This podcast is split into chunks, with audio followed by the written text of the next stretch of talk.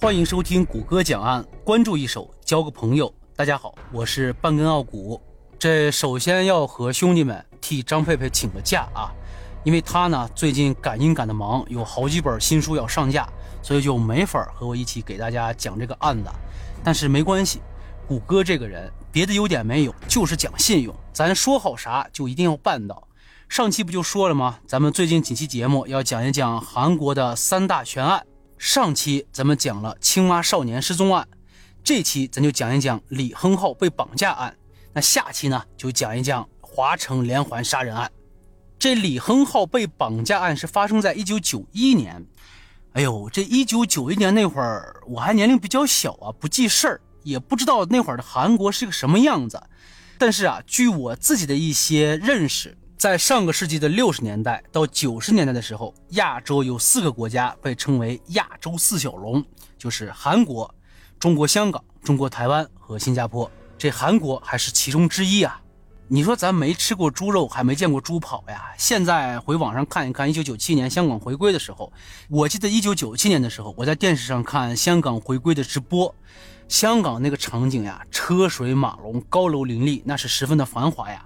我估计啊，一九九一年的时候，韩国也差不多就这样。所以呢，当时的韩国可能不像我们现在想象的那么贫穷或者落后啊，人家在当时已经挺有钱的了。但是韩国这个地方，我觉得有了解的朋友们都知道，这个地方虽然有钱，但是这个国家的资本是掌握在极少数人手中的。你比如说三星，那整个是韩国的一大巨头啊，连政府都压不住他们。为什么要提到这个呢？就是因为这个李亨浩他爸爸。在韩国属于精英阶层。那天下午呢，正在上小学四年级的李亨浩放学之后，和同学们一块儿回家。在回去的路上，他们其中一个小伙伴就说：“要不咱们到跟前的游乐场玩一会儿？这不还早吗？”这孩子嘛，玩性都比较大。李亨浩也在其中，哎，就欣然应允了。到了下午五点二十左右的时候，天色慢慢暗下来了，同学们纷纷回家了。但是李亨浩这孩子却玩疯了，就不愿意回家，他一个人留在了游乐场玩耍。到了晚上七点多的时候，李亨浩还是没有回家。身为社会精英的李父和他的继母呀，就十分着急。他们就问李亨浩的同学，这才知道李亨浩一个人在游乐场玩呢。当两个人赶到游乐场的时候，那儿早就没人了。李亨浩家里有钱呢，他们家住在韩国首尔最繁华的江南区霞鸥亭。那这个事儿是不是就是觊觎他们家钱财的坏小子绑架了他的儿子，准备以此来勒索钱财呢？果不其然。在晚上十一点半的时候，一个陌生的男子给李父打电话了。这人就说：“亨浩呀，在我这儿，我要你两天内准备七千万韩币，并且在车内装好车载电话，我会打电话给你。记住，不要报警。七千万韩币，我记得这个韩币和人民币的这个兑换率好像悬殊还挺大的。我大概估摸了一下啊。”九一年的咱不知道，现在的话，七千万韩币约等于三四百万人民币吧。如果这三四百万人民币放在九一年的时候，那也真不少了啊。李富一听对方这直接就来敲诈了，那怎么办呀？对方还不让报警。李富身为社会精英啊，他平时对自己的判断和决策都是特别自信的。这一听对方不让报警，李富二话没说就报了警，并且把这事儿告诉了警方。警方一看这是大客户呀，而且出这么大的事儿，就马上在他们家安装了监听设备，准备根据搜索信号的方式来将劫匪抓获。钱已经准备到位了，但是绑匪却一直没有打来电话。几天之后呢，李亨浩的继母又接到了一个神秘电话，电话那头这个男人就说：“我们是首尔瑞草警局，请将你手里的电话交给旁边的值班的同事。”驻守在李家的警察一听不对劲呐，马上就给他打手势。继母机警的回答说：“啊，我想你是搞错了吧？我们这里是普通住宅，哪来的警察呀？你肯定搞错了。”对方一听这话，啪就挂了电话。很明显，这就是劫匪在试探李亨浩的家人是不是报了警。通过这个电话，咱不难发现啊，这个劫匪的心思还是相当缜密的。要想抓他，不是一件容易的事儿。在这之后呢，劫匪就反复给李家打了好多次电话，每次电话的内容基本都一样。哎，我在哪儿等着你？你把钱准备好，到那儿我去取。但是每次放他们鸽子，显得非常的谨慎。有一次呀，李亨浩的继母为了看清绑匪的模样，就冒险躲在了指定交钱地点附近的一个地方。不久后呀，一个形迹可疑、大约是三十多岁的男子站在地下通道的出入口，盯着那辆载着赎金的车看了好一会儿，然后转身又进入了地下通道，就不见了踪影了。这人特别谨慎，他可能已经发现了附近埋伏的警察和李恒浩的继母。就这样，这个疑似是嫌犯的男子逃脱了。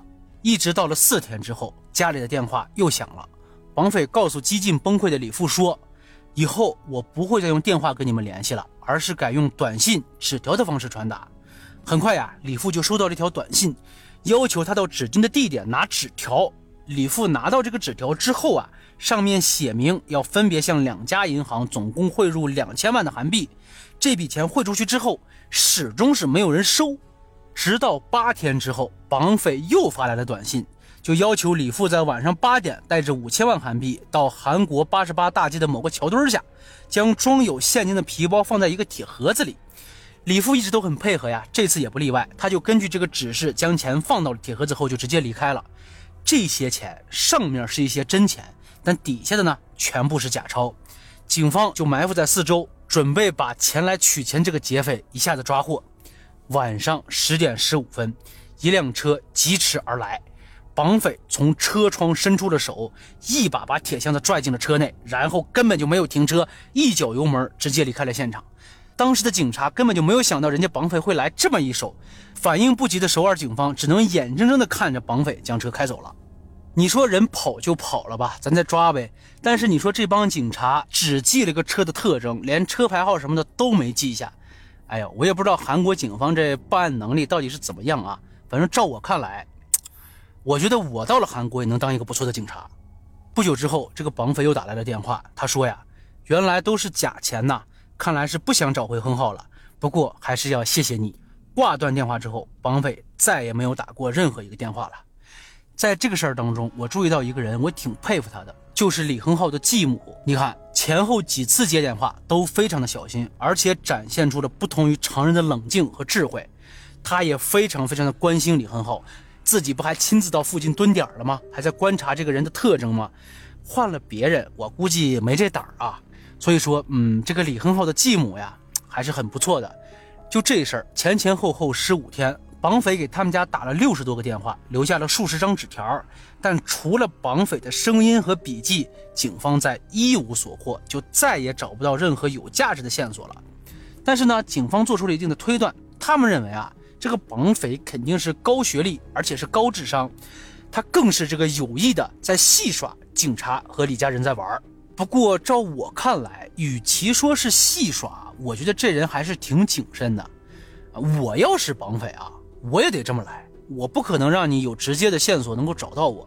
那电话、短信、纸条，那能用的隐蔽手段都得用上呀。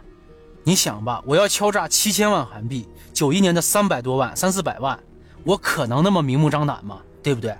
就这样，在后来的一段时间里面，警察和李家人就再也没有联系上这个绑匪。在三月十三号的下午两点左右，有民众说家里边的下水管堵了，管道工在清理管道的时候，赫然发现了一具死状凄惨的腐尸卡在了下水道当中，正是失踪了四十四天的李恒浩。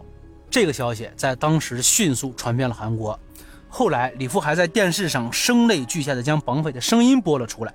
希望有人可以通过这个声音帮助自己找到这个凶手，为李恒浩报仇。但是非常遗憾，没有人认得出那个声音是谁。一直到现在，三十多年了，这个案子还是韩国的一大悬案之一。到了二零零六年，这个案子就过了公诉期了。即使说找到了绑匪，那也没用了啊。上期我们也聊过，韩国这个公诉期这个事情呀，就让人很不理解啊。十五年、二十年找不到就没事了。张佩佩不还提到那个溯源案吗？大伙儿有机会去看一下，那就是凶手太嚣张了。我就承认是我干的，但是我有公诉期保护啊，我过了公诉期了，你抓我也没用。哎，这事儿就是我干的，我还描述细节，这姑娘怎么怎么样，很润啊，就就这种，你说这给谁谁能受得了？在二零零七年的时候，这个事件呢还被改编成了电影《那家伙的声音》，这个电影我也看过，拍的挺不错的，大伙儿有时间也可以去看一看啊。这部电影的播出也算是把这个案子它给固定下来了，它时刻提醒着韩国民众呀，不要忘记这起绑架案。那么下期呢，我将为大家带来韩国的三大悬案之一——华城连环杀人案。关于这个案子，咱们可以回顾一下白银连环奸杀案，这个案子咱也讲过，在前几期，大伙儿可以去翻一下，极为的相似。